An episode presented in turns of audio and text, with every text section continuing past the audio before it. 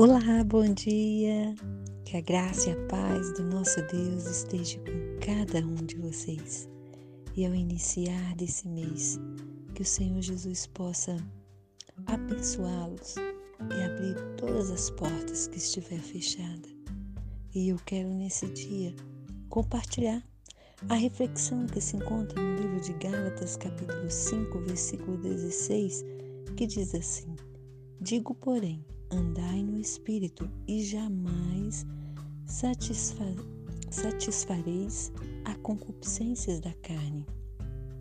Flores desidratadas. Há flores que, em vida, têm grande beleza e agradável perfume, mas logo que murcham e secam, muito do seu encanto desaparece.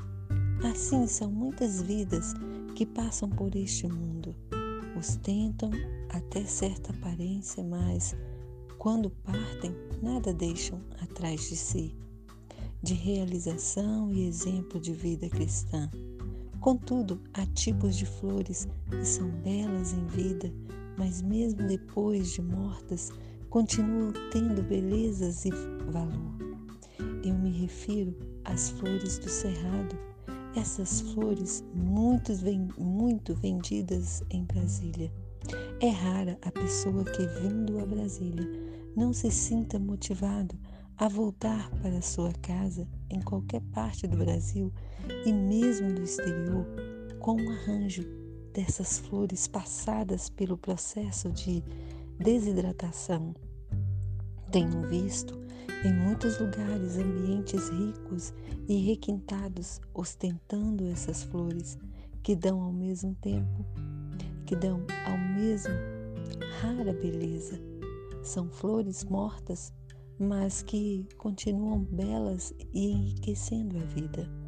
Essas flores desidratadas do cerrado me faz lembrar uma vida que a, a carta aos Hebreus menciona com muito carinho é a vida de Abel, aquele que foi morto por seu irmão Caim. Abel teve uma vida bela diante de Deus, vida agradável ao Senhor em todos os seus aspectos.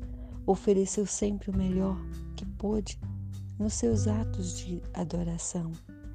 Foi justo e de grande fé. Dele, diz o escritor da carta de Hebreus, muitos séculos mais tarde mesmo depois de morto, ainda fala. Damos graças a Deus porque até hoje tem havido vida, vidas como a de Abel que tem deixado atrás de si, depois de partirem de nosso meio, as mais belas lembranças de sua fé, de sua pureza, de sua pureza de alma e do seu amor ao Senhor. Vidas que continuam falando aos nossos corações não só pelas saudades que despertam em cada um, como acima de tudo, pelo exemplo de vida e fé que nos legaram.